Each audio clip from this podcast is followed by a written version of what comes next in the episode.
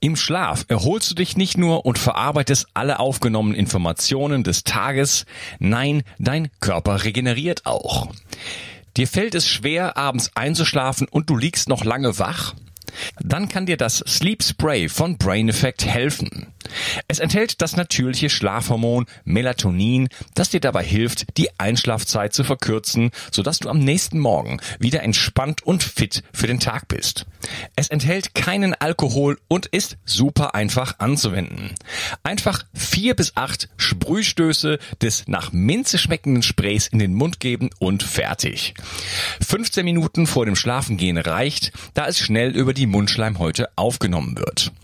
Durch den Verzicht auf Zucker wird auch dein Zahnschmelz nicht angegriffen, selbst wenn du es erst nach dem Zähneputzen verwendest. Sleep Spray findest du unter www.brain-effekt.com und mit dem Gutscheincode BIO360 bekommst du satte 20% Rabatt auf alle Einzelprodukte vom Brain Effect, Merchandise-Produkte ausgenommen. Also, wenn du abends mal zu lange vor dem Bildschirm im Blaulicht gesessen hast, kannst du dich jetzt mit Sleep Spray von Brain Effect in den Schlaf wiegen oder besser sprühen. Hol dir jetzt Sleep Spray. Den Link findest du in der Beschreibung und in den Show Notes.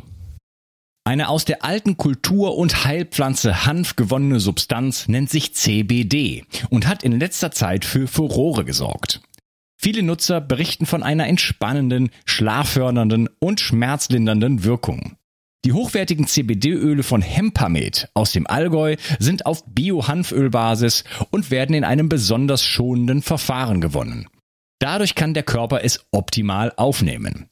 Insgesamt kannst du damit von den 450 verschiedenen wertvollen Substanzen der Hanfpflanze profitieren. Hempamed hat viele Jahre Erfahrung mit dem CBD-Öl und achtet besonders auf die Reinheit der Produkte. Neben dem reinen Öl bietet Hempamed auch Mundsprays, Kapseln, Pastillen, Körper- und Pflegeprodukte und sogar CBD für Tiere an. Du bekommst außerdem eine 30 Tage Geld-Zurück-Garantie. Und das Beste ist, mit dem Gutscheincode BIO360 bekommst du obendrein einen satten Rabatt. Den Link findest du wie immer in der Beschreibung, den Shownotes oder meinen Empfehlungen. 360. Zurück ins Leben. Komm mit mir auf eine Reise. Eine Reise zu mehr Energie und fantastischer Gesundheit. Ich möchte dir das Wissen und den Mut vermitteln, den ich gebraucht hätte, als ich ganz unten war. Dabei will ich dir helfen, wieder richtig in deine Energie zu kommen. Zurück ins Leben. Hallo ihr Lieben und herzlich willkommen zu Bio 360. Das ist der dritte Teil von meinem Interview mit Professor Dr. Achim Kramer. Hallo Achim. Hallo Unke. Ja, wir haben uns ähm, sehr intensiv über das Thema ähm, innere Uhr, Organuhren und so weiter unterhalten im zweiten Teil. Ähm, du hattest schon angedeutet, dass das Licht eine große, wichtige Rolle spielt. Ähm, wo stehen wir denn da heutzutage? Ja, das Licht spielt eine große Rolle, weil es nämlich der Hauptzeitgeber ist, wie wir es nennen. Übrigens, die Amerikaner müssen es auch so sagen, weil es irgendwie von deutschen Wissenschaftlern eingeführt wurde. Die sagen dann immer Zeitgeber. Also das das ist das Synchronisierungssignal, äh, das von der Außenwelt kommt und dass unsere innere Uhr, die ja nicht genau 24 Stunden äh, lang ist oder mit einer genau 24-Stunden-Periode tickt, sondern mit nur ungefähr 24 Stunden. Und daher muss sie jeden Tag neu synchronisiert werden auf, auf genau 24. Dieses macht das Licht als Zeitgeber. Und ähm, das funktioniert so, dass das Licht übers Auge aufgenommen wird. Und da war man dann äh, vor 20 Jahren ziemlich überrascht, dass man neue Zellen gefunden hat im Auge, die eigentlich ähm, langweilige Zellen waren, nämlich sogenannte Ganglienzellen. Die haben, hat man gedacht, okay, das sind die Zellen, die machen den Sehnerv und die führen dann irgendwie die Lichtsignale, die von Stäbchen und Zapfen aus der Netzhaut, die wir aus dem Biologieunterricht noch kennen, die wir fürs Sehen brauchen, fürs Farbensehen und fürs Schwarz-Weiß-Sehen. Ähm, und, und plötzlich hat man gesehen, diese Ganglienzellen, die ur, eigentlich ursprünglich ganz langweilig waren, da gibt es ein Prozent von denen, die machen ein Protein, was als Fotorezeptor dient. Und zwar ein blaulichtsensitiver Fotorezeptor, das heißt Melanopsin. Und plötzlich wusste man, aha, es ist Blaulicht und, und diese Zellen, die, ähm, die senden ihre Signale zu der Hauptuhr im suprachiasmatischen Nukleus. Und ähm, wenn wir die nicht mehr haben, dann können wir gar nicht richtig mit der Außenwelt synchronisieren. Also total blinde Leute, die keine Augen mehr haben, die haben das sogenannte Non-24-Syndrom. Das heißt, die leben wirklich in 24,5 Stunden Tag. Das heißt, sie werden jeden Tag eine halbe Stunde später müde. Ähm, am Anfang ist es noch okay, 22 Uhr, 22.30 Uhr, 23 Uhr, aber nach 14 Tagen ist es dann schon bei 5.30 Uhr. Und das heißt, die, die laufen so, sozusagen durch und haben extreme Schlafprobleme für 14 Tage, wo sie dann eigentlich nur noch tagsüber schlafen können. Dann ist es wieder, sind sie wieder an der richtigen Stelle angekommen. Äh, und dann können sie wieder 14 Tage einigermaßen okay schlafen. Und das zeigt eigentlich, wie wichtig diese Synchronisation mit dem Licht ist, äh, die täglich passieren muss. Sonst können wir einfach nicht rhythmisch in unserem, auf unserer Erde leben. Das heißt, wir bekommen jeden Tag wie so einen kleinen Stups, ne? ähm, immer wieder in die richtige Richtung äh, äh, werden wir geschoben. Das aber nur unter der Voraussetzung, dass wir auch was mit dem natürlichen Licht irgendwo zu tun haben. Ne? Und da kommen wir jetzt dann eigentlich auf das Thema, ganze Blaulichtthema, äh, moderne Lichtquellen, weil ähm, ja, wie sieht das im Alltag aus? Jemand äh, wird vom Wecker geweckt morgens um sechs, äh, schaltet seine Lampe an, alles LED-Licht. Ähm, dann ähm, kommt er irgendwann nach Hause, sagen wir mal, und dann gibt's wieder LED-Licht und so weiter die ganze Zeit. Ähm, das ist eine permanente Bestrahlung mit Blaulicht und da, ähm, vielleicht kannst du ein bisschen was dazu sagen, wie das Blaulicht auf die Melatoninproduktion ja. äh, wirkt und was das dann für Konsequenzen in Richtung Schlaf und auch in, in Richtung ähm, ähm, ja, äh, äh, chronobiologischem Rhythmus dann bringt.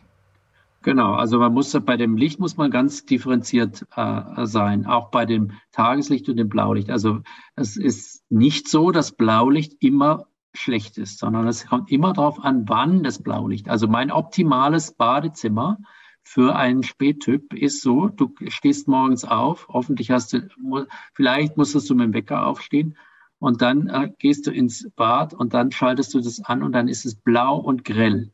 Und das ist toll, weil es ein gutes Lichtsignal ist, das macht dich wach und das ähm, unterdrückt das Melatonin das ist ja das Dunkelhormon und, und das synchronisiert, das sagt der inneren Uhr, es ist jetzt Tag und vielleicht schaffst du es dann am nächsten Tag ohne Wecker aufzuwachen.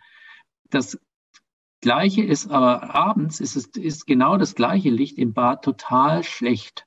Und das ähm, und eigentlich wäre mein der Abendlichtschalter fürs Badezimmer ist, dass es dass es ein ganz gedimmtes rötliches Licht ist, dass nämlich dein deine innere Uhr nicht ähm, das Signal kriegt, es ist noch Tag, dass dein Melatonin, was eigentlich so ungefähr zwei Stunden bevor du, bevor du ähm, schläfst oder ins Bett gehst, fängt es an, von der Zirbeldrüse ausgeschüttet zu werden. Es ist auch kein Schlafhormon, wie es manche Leute sagen, aber es ist beim Menschen halt korreliert mit dem Schlaf. Es ist das Signal für Dunkelheit.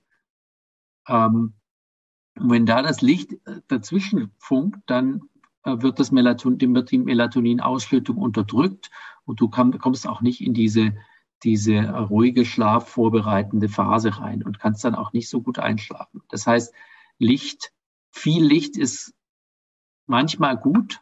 Also wenn wir vom, oder sagen wir mal so, das, das natürliche Licht ist immer das Beste, weil es immer viel heller ist als, als künstliches Licht. Wenn du jetzt am Regentag rausgehst, dann hast du noch 10.000 Lux. Und wenn du an einem Sonnentag rausgehst, hast du 100.000 Lux. Und wenn du in einem hellen Büro bist, hast du vielleicht 500 Lux.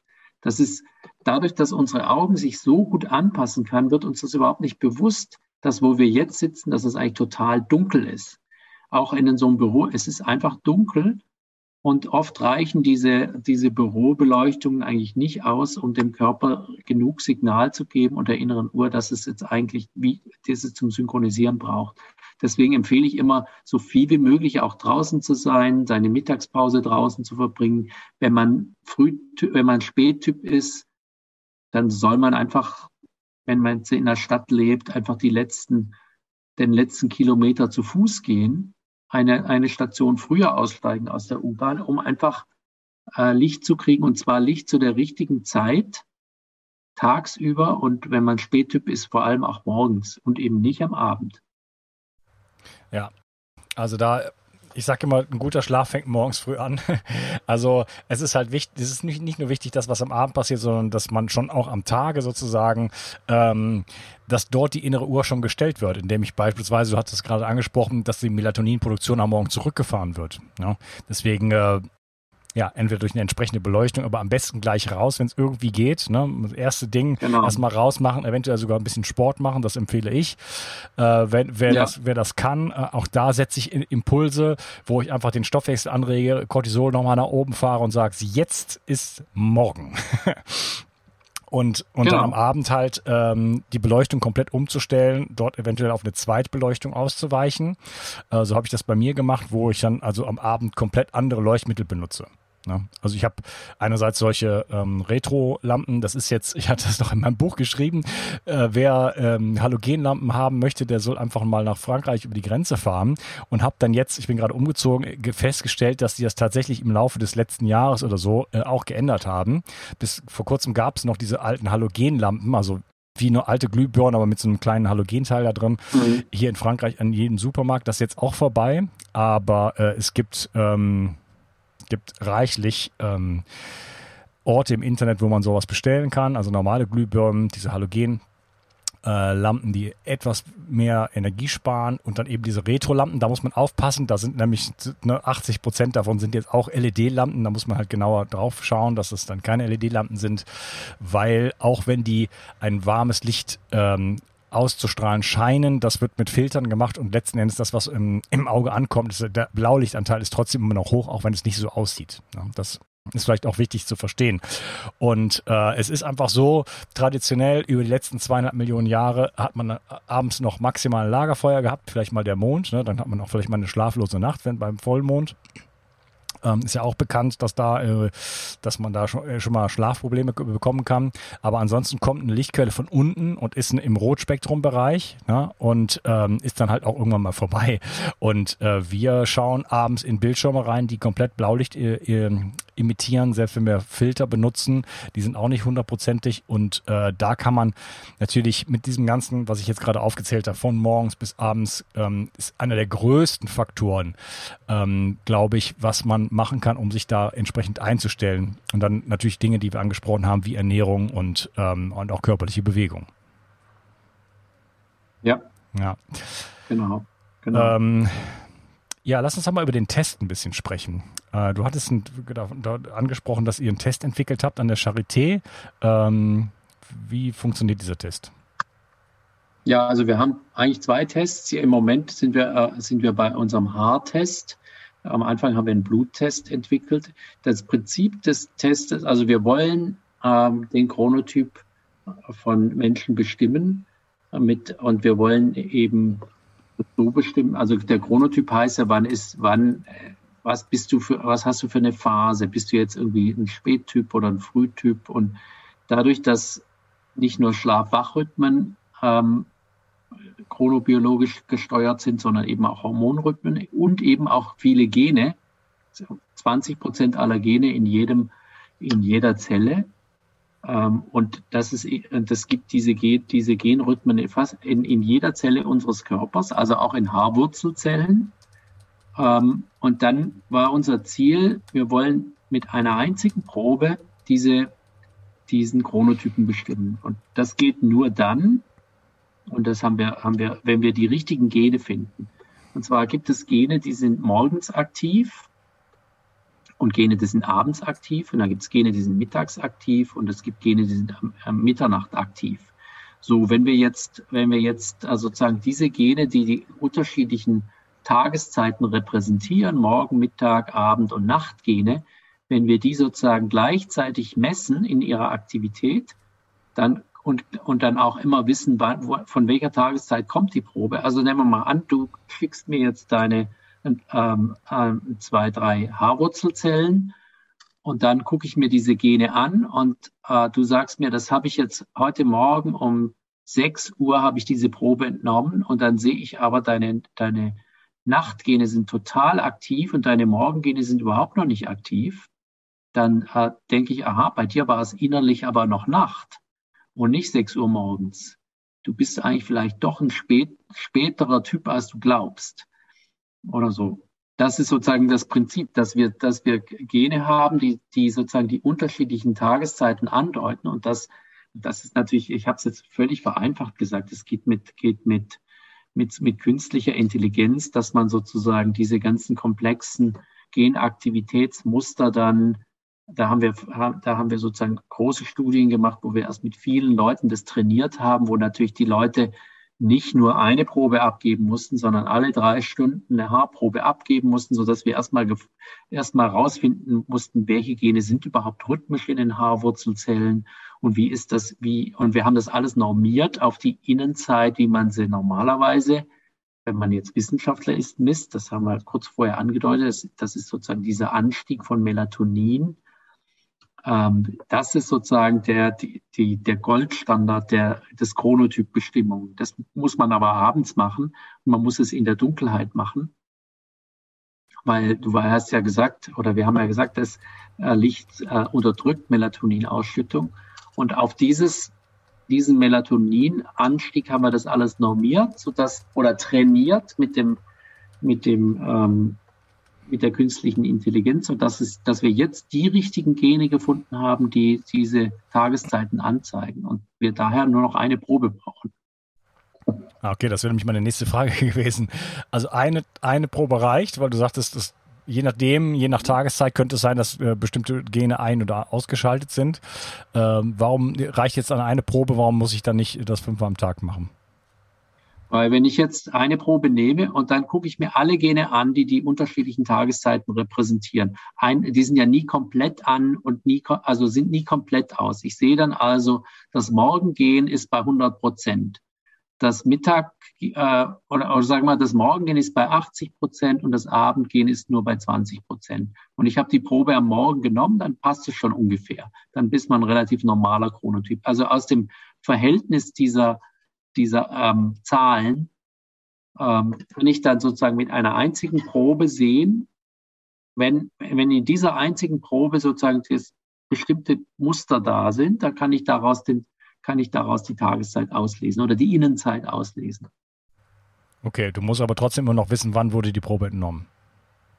Das muss ich wissen, genau. Sonst weiß ich ja nicht, äh, ja. ja. Ich muss, also man, äh, wenn, wenn, wenn das jemand macht, dann dann kriegt er, dann, dann äh, schreibt man auf, wann ist die Probe entnommen und dann gibt er, gibt er die Haare ab und dann wissen wir, dann können wir sozusagen mit Hilfe der geht, dann, dann bereiten wir diese Haarwurzelzellen auf, extrahieren die RNA, die man jetzt kennt aus den RNA-Impfstoffen gegen Covid. Und, und diese RNA-Anzahlen sind sozusagen das Maß für die Genaktivität und die messen wir dann in einem bestimmten ähm, ja, molekularbiologischen Verfahren, wie viele das sind. Und dann diese Zahlen kommen dann in unseren Computer und der rechnet uns dann die, die Innenzeit aus. Okay. Also mit meinen Haaren habe ich da eine Chance. Du sprichst von Haarwurzeln. Ja, du ziehst hier halt ein paar, äh, da hinten sind da noch welche. Nee, nee, da sind viele, die sieht man jetzt vielleicht nicht so in dem Licht. Die Haare sind alle da, äh, die sind halt nur relativ kurz und auch, ja, ja, von der, von der ja, Farbe her. Genau, also die, wir, wir brauchen ja auch nicht die Haare, sondern nur die Haarwurzeln. Normalerweise sieht man das und dann sieht man schon, da ist, da ist was Weißes dran unten. Und wenn das dann, äh, genau, wenn das dann genug ist, also eins reicht nicht, aber so ein paar braucht man schon. Mhm. Und was äh, bekommt man denn für eine Auswertung dann? Ja, also genau. Die, wir sind, also ich rede jetzt eigentlich nur als Charité und dann ähm, der, der, der Test wird ja auch kommerziell vertrieben, deswegen sage ich ja jetzt nichts zu der, zu der zu dem, was man dann von dem, von dem, ähm, von dem kommerziellen Betreiber da noch kriegt, weil ich sozusagen ja auch keine Werbung da machen will. Aber, aber man, man mit, mit dem Chronotyp im, im, äh, sozusagen im Allgemeinen kann man ja viel anfangen. Da weiß man ja schon, wann man am besten schlafen soll. Da weiß man ja auch, wann man am besten essen soll. Und dann kann man daraus schon aus Studien, die bekannt sind, wo man weiß, was am besten ist, ableiten, wann wann man sozusagen bestimmte Dinge, wann es optimal ist. Okay, also in der Auswertung bekomme ich auf jeden Fall äh, genannt, du bist Chronotyp XY und das heißt, äh, optimalerweise würdest du beispielsweise um 9 Uhr aufstehen oder um 6 oder wie auch immer. Sowas. Ist das so konkret? Genau, das, ja, ja. Ja, okay. Ja, das, da ist ja einiges mit erreicht. Ähm, ist die Frage, ob man das braucht, ob man das nicht selber herausfinden kann. Ne? Aber das ist ja wie oft bei Tests ist das oftmals so. Nahrungsmittelunverträglichkeiten beispielsweise kann man alles herausfinden, kann aber Jahre dauern. Oder man macht einfach mal einen Test und äh, hat sofort alle Ergebnisse und kann es dann sofort ausprobieren und sieht dann vielleicht, oh, äh, das, das ändert ja einiges, wenn ich das jetzt äh, einfach mal berücksichtige. Ja. Ne? Auf der anderen Seite ist es auch so, dass das habe ich auch schon ganz oft erlebt, dass die äh, und das ist wahrscheinlich auch das, was du meinst, dass wenn, wenn man wirklich genau auf sich hört, dann kann man das auch schon, auch beim Chronotypen schon fast wissen, wo man ist. Und viele Menschen möchten es einfach dann auch nochmal wissen über so einen Test und sind dann ganz froh, wenn äh, das rauskommt, was sie auch immer schon geahnt haben. Ähm, manchmal ist es, ist es dann, ist es dann auch ein bisschen anders und dann hilft es auch, um, um vielleicht was umzustellen. Aber ganz oft ist es so, dass man einfach irgendwie froh ist, wenn man die, wenn man die Bestätigung hat. Ja, ähm, ich habe es nicht geschafft, den Test zu machen für jetzt im Vorfeld zu unserem Gespräch. Ich bin, äh, ich würde es aber gerne mal machen, weil ich einfach aus, aus Neugier, oder? Mhm. Zumal es bei mir vielleicht nicht so ganz klar ist. Ähm, aber dann müsste man ja theoretisch diesen Test auch mehrfach übers Leben verteilt machen, in dem Sinne, oder? Wenn man ganz genau wissen möchte. Ja, wenn man, genau, wenn, aber sozusagen, wenn du den heute machst, dann gilt der jetzt erstmal, also für, gilt der schon mal für ein paar Jahre. Ja, so ja, in meinem Alter jetzt, aber wenn jemand 18 ist und ja, dann, ja. Ne, dann mit 25 genau. oder so, dann, dann kann das ja schon mal. Er, ja. ja, genau. Dann kann man es mehrmals machen. Ja. Was haben die Leute davon, wenn sie so einen Test gemacht haben und dann ähm, sich dann darauf einstellen und sagen, okay, ich äh, weiß das jetzt. Ähm, habt ihr da Erfahrungswerte, wo was, was bei den Leuten dann passiert? Ja, also ähm, wie gesagt, wir haben so einen Test auch bei den bei der Studie in dem Krankenhaus gemacht, wo dann wo dann äh, die Leute entscheiden konnten, äh, möchte ich das mit meinem Arbeitgeber teilen oder möchte ich es nicht teilen? Das ist ja immer eine, ein persönlicher persönlicher Wert, den man dann so kriegt. Und diejenigen, die sich entschlossen haben, es zu teilen, haben dann, haben dann die Gelegenheit bekommen, in andere Arbeitsschichten eingeteilt zu werden. Und das ist natürlich das, was man sich dann irgendwann erhofft. Erstens kann man natürlich für sich selbst irgendwie einfach dieses Bewusstsein, wie ist mein eigener Rhythmus und wie sollte ich dann am besten schlafen und arbeiten. Und wenn dann auch noch ein Arbeitgeber kommt, der das ermöglicht, ist es natürlich noch viel besser. Weil manchmal ist es eben so, du kriegst dann raus, du bist jetzt ein Spättyp und dann denkst du, oh je, ich muss aber irgendwie um sieben in der Arbeit sein. Was nützt mir dann, wenn ich das weiß? Aber dann kann man vielleicht auch entweder überlegen, will ich das jetzt irgendwie die nächsten 30 Jahre gegen meinen inneren Rhythmus wirklich so weiterleben oder suche ich mir vielleicht nicht was anderes oder wenn man Glück hat, äh, ist dann vielleicht auch der Arbeitgeber bereit, dass man darüber hat, dass man da irgendwie andere Regelungen trifft. Da kann man schon ganz viel damit machen. Ja, also das heißt, äh, Stichwort Sozi soziale Akzeptanz, da haben wir schon mal drüber gesprochen. Äh, da könnte ich einiges mit erreichen, indem ich einfach mal schwarz auf weiß sozusagen sage, hier, schau mal, äh, so sieht das bei mir aus und ähm, ich würde für dich noch wertvoller werden, wenn ich in meinem Rhythmus leben könnte. Äh, gibt es da Möglichkeiten? Weil ansonsten kommt man ja vielleicht gar nicht darauf, ne? dass man so eine Frage überhaupt stellen dürfte. Eine Win-Win-Situation. Genau. Ja, es geht vielleicht nicht immer, aber äh, geht vielleicht öfter als man denkt. Und solange man da noch kein Wissen drüber hat und äh, es vielleicht auch nur sich so vorstellt, aber man das noch nie richtig ausprobiert hat, ähm, ja, kommt man nicht auf die Idee, seinen Arbeitgeber sowas zu fragen, oder? Also da mhm. schon mal eine gute Chance, ähm, da einiges vielleicht für, für sich zu, zu verändern. Und durch so eine kleine Maßnahme eigentlich, kleiner Test ähm, und dann so eine, hoffentlich so eine, so eine Umstellung sozusagen, da viel für die eigene Gesundheit zu tun, ähm, die hormonelle Balance und da reden wir auch über Neurotransmitter, da geht es um glücklich sein und äh, Motivation und Konzentration und solche Dinge. Ne? Also das hat ähm, ein sich eingliedern, ein korrektes Eingliedern in die, in die biologischen Abläufe die eigenen ja, und auch der Welt, die ja miteinander verschränkt sind, äh, hat natürlich ganz fundamentale Konsequenzen. ne, was die ganze Biologie ja. angeht. Das heißt, da profitiert der ganze Mensch von und letzten Endes natürlich auch das ganze Umfeld um einen herum. Das merken dann, merken dann die Partner, man wird empathischer, das merken die Kinder, man wird liebevoller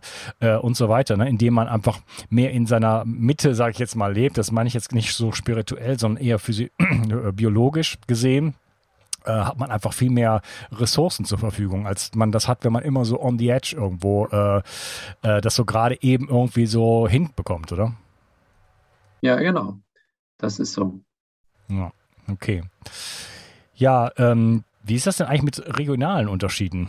Weil wir haben ja eine, wir haben ja eine Globalisierung heutzutage. Wir hatten schon mal über Jetlag gesprochen, aber ähm, jetzt bin ich zum Beispiel in Mitteldeutschland, sage ich jetzt mal, geboren, habe da den größten Teil meines Lebens gelebt und bin dann aber vor 20 Jahren schon weg. Äh, Südspanien, jetzt Südfrankreich. Ähm, wenn das so weitergeht, dann äh, irgendwann auch mal außerhalb von Europa. mhm. ähm, da wäre jetzt aber dann die Frage, ähm, beispielsweise, also wenn man näher an den Äquator ranzieht, ja, dann hat man plötzlich eine Situation, da hat man einen ganz konstanten Rhythmus, 6 Uhr, 6 Uhr, sowas in die Richtung. Ähm, wenn man jetzt nach Norden geht, dann wird es natürlich immer abgefahrener. Ja, also Deutschland ist ja schon abgefahren genug. Da ist ja im Winter ist ja schon um, ich weiß nicht, halb vier oder halb fünf oder sowas, ist ja dann schon dunkel. Mhm. Ähm, das ist äh, in Südspanien ist das dann erst sechs. Ne? Das ist schon mal ein enormer Unterschied. Äh, wenn man jetzt aber nach, keine Ahnung, nach äh, Finnland geht, geht die Sonne dann nie mhm. wieder unter. Also was, was für eine, was für Unterschiede spielen da ähm, die einzelnen Regionen und kann man überhaupt dann so eine Region wechseln und äh, dort äh, ja gesund sein? Doch, das geht schon. Also die, ähm, es ist schon mal interessant, dass es, ähm, wenn du jetzt Spanien mit Deutschland vergleichst, da gibt's ja nicht nur ähm, gibt ja nicht nur sozusagen in, der, in dem Breitengraden Unterschied, sondern auch in dem Längengrad. Und wir leben ja alle in der gleichen Zeitzone. Ähm, und man fragt sich ja immer, wieso essen eigentlich die Spanier so spät äh, zu Abend? Und in Deutschland wird dann, gibt's dann irgendwie schon um sieben Uhr Nachtessen oder sowas. Und in Spanien isst man erst um zehn. Und interessanterweise hat man gesehen, dass sozusagen je nachdem, wo man im Längengrad bezogen in einer Zeitzone lebt, äh, sind die Leute im Osten frühere Chronotypen als die im Westen immer im Verhältnis zur, zur, ähm, zur sozialen Zeit, also zur Uhrzeit, zur Kalenderzeit. Ähm, das kann man sogar in Deutschland sehen. Und das war jetzt auch ähm, bei der Datenspende von, dem, von der Corona-App, da konnte man irgendwie auch seine Daten spenden. Und da hat man es auch wieder gesehen, die Leute gehen im Osten äh, früher ins Bett und stehen früher auf. Und im Westen gehen sie später ins Bett und, den, äh, stehen später auf. Und das liegt daran, dass im Osten die Sonne früher aufgeht. Das heißt, wir sind doch tatsächlich Wesen, die sich an der Sonne orientieren, am Sonnenaufgang. Interessanterweise ist es so, dass in den großen Städten dieses, dieses Phänomen eigentlich nicht so richtig zu beobachten ist. Was wieder heißt, dass unsere industrialisierte Gesellschaft mit viel Lichtverschmutzung und viel künstlichem Licht äh, in den großen Städten, dass, dass, dass, man, dass man sich mehr entfernt von dem natürlichen Leben. Aber auf dem Land sieht man das ganz eindeutig. Und vielleicht kannst du auch gleich nochmal sagen, wie das eigentlich in Spanien war, äh, ist, ob die, wie, wie sind da eigentlich die sozialen Zeiten? Hoffentlich hat man das angepasst. Es gibt nämlich auch Studien, die zeigen, dass die, dass wenn man, wenn man äh, sozusagen ganz auf dem westlichen Seite in einer Zeitzone lebt, dass man da eigentlich, dass die Menschen da ungesünder sind als im ganzen in der östlichen mhm. Zeit. Das hat, kann, kann man in Amerika auch sehen, wo es auch mehrere Zeitzonen gibt. Das ist ganz interessant, dass dann genau an der Grenze, wenn du jetzt bei Krebserkrankungen oder so, ist dann äh, an, an der Zeitzonengrenze gibt's rechts davon gibt's gibt's viel mehr, äh, mehr Krankheit und genau links davon, 50 Kilometer weiter weg, nicht, weil die halt, weil die äh, sozusagen äh, einfach eine Stunde später dann aufstehen können. Ja, ja gut, das, das Problem sind natürlich dann die gleichen Zeitzonen. Aber das ist schon so, dass in Spanien auch alles mindestens mal eine Stunde später losgeht. Also ich erzähle mal was aus dem Nähkästchen. Also da, da fährt man dann, ich rede von Andalusien, ne? das ist in Barcelona dann nochmal eine mhm. ganz andere Nummer, mhm. noch ganz andere Leute. Aber da geht man zur Arbeit um neun, also vorher braucht man da nicht hin. Äh, und dann das Erste, was man macht, ist erstmal Kaffee trinken gehen. Also dann geht man erstmal frühstücken. Da stellt man seine Tasche hin. Die Arbeitszeit fängt um neun Uhr an. Als ich da ankam in meinem Dörfchen, äh, war das noch bei, war es auch bei der Post noch so, das hat sich dann später geändert. Also da kam man dann hin um halb zehn, dann stand dann ein Zettel, ich bin frühstücken. Ne? Dann kam man erstmal eine Stunde zu. Im normalen Bereich, also Freunde, die ich hatte, die, äh, das war dann halt auch so, ne? Die haben mir das erklärt. Also neun Uhr hin, äh, sofort frühstücken, halbe Stunde oder so, dann kommt man wieder zurück. Ähm, dann haben die natürlich dieses Siesta-Ding. Ne? Das ist ja, ähm, das ist schon problematisch. Also ich finde das sehr unideal, weil der dadurch der, äh, der Arbeitszeit eigentlich sich über den gesamten Tag bestreckt. Ne? Das heißt, da kommt man teilweise um mhm. 21 Uhr dann erst nach Hause. Mhm. Hat zwei, drei Stunden Siesta-Zeit, je nachdem, wie weit man von der Arbeitsstätte äh, entfernt ist. Also wenn man nah äh, am Zuhause ist, dann kann man natürlich, okay, die Familienzeit dort ein bisschen äh, zusammen essen dann Siesta machen oder wie auch immer. Aber äh, wenn ich in Barcelona beispielsweise bin oder in Madrid und arbeite außerhalb oder wohne außerhalb und arbeite im Zentrum, dann äh, ist das quasi, ist es völlig verlorene Zeit. Ne? Mhm. Mhm. Zeit, die der Familie dann verloren geht. Und klar, dann komme ich um neun Uhr nach Hause und dann wird erst um zehn oder sowas gegessen. Das ist also völlig normal. Also da kann man äh, Leute zum Essen einladen, dann kommen die plötzlich um 23 Uhr. Ne? Da steht man da schon seit drei Stunden. Mhm. hängt sich so als Deutscher irgendwie so, ja, also 20 Uhr wäre schon ganz nett. Ne?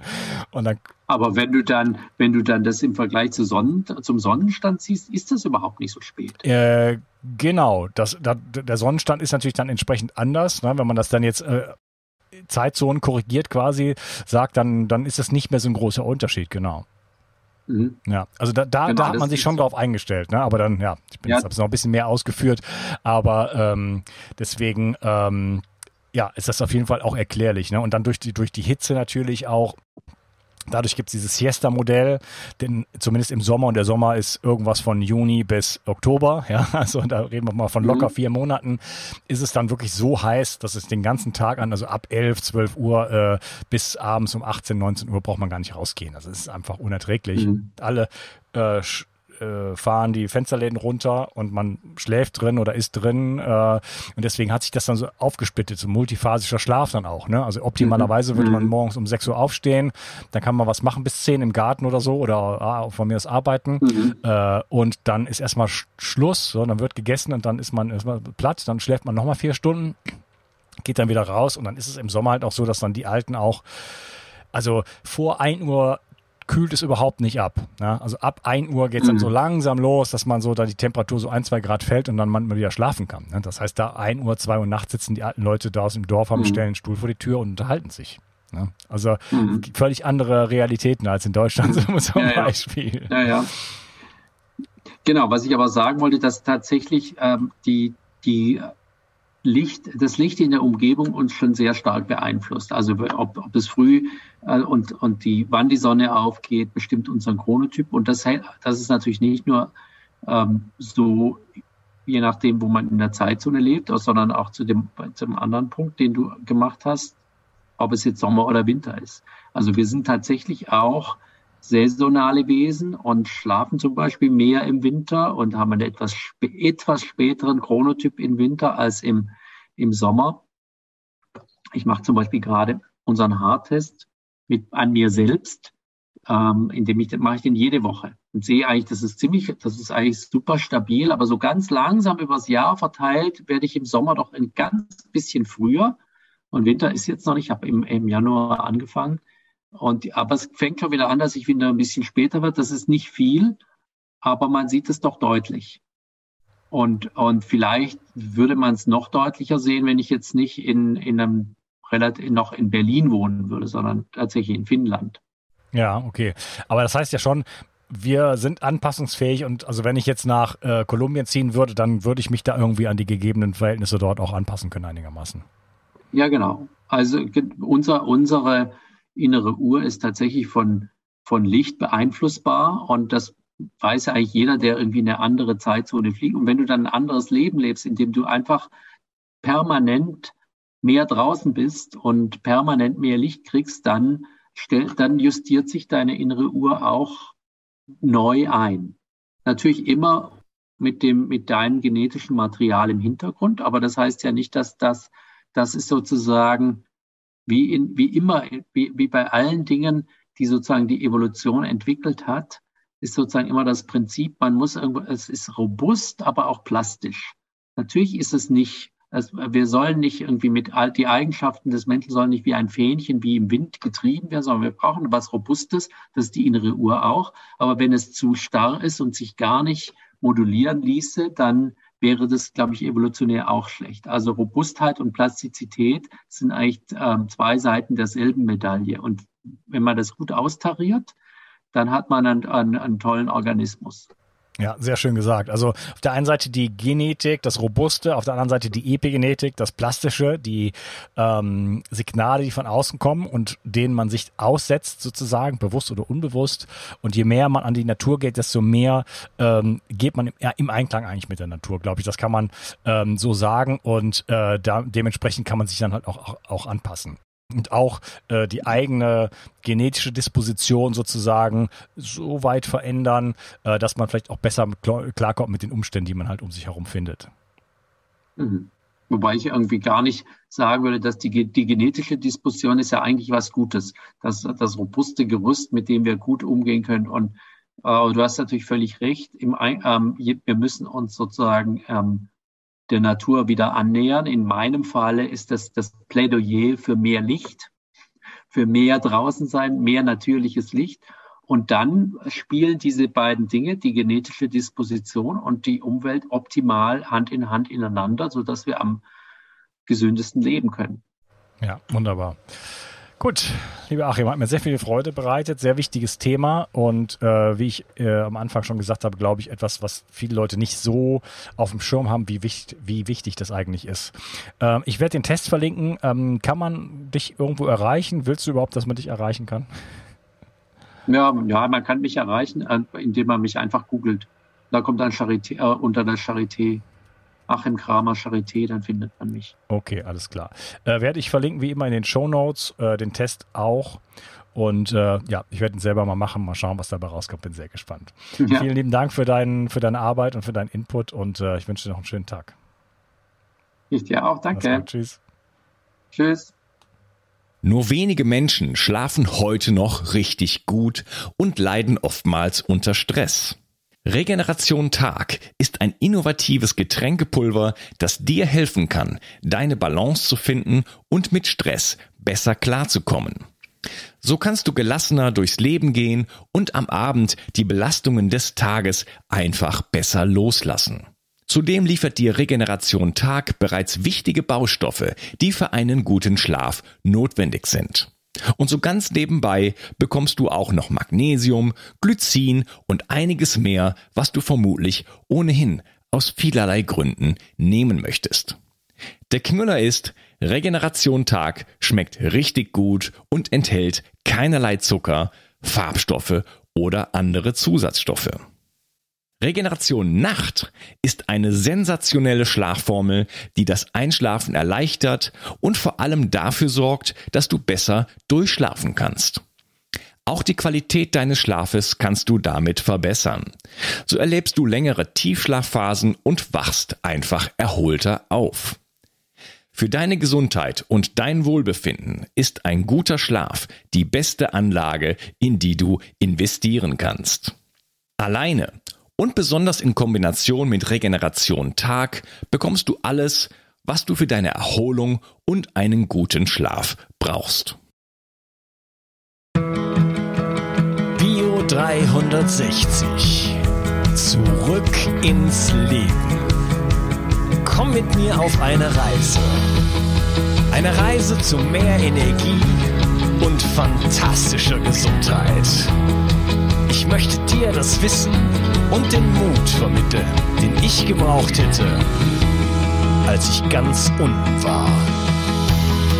Dabei will ich dir helfen, wieder richtig in deine Energie zu kommen. Zurück ins Leben.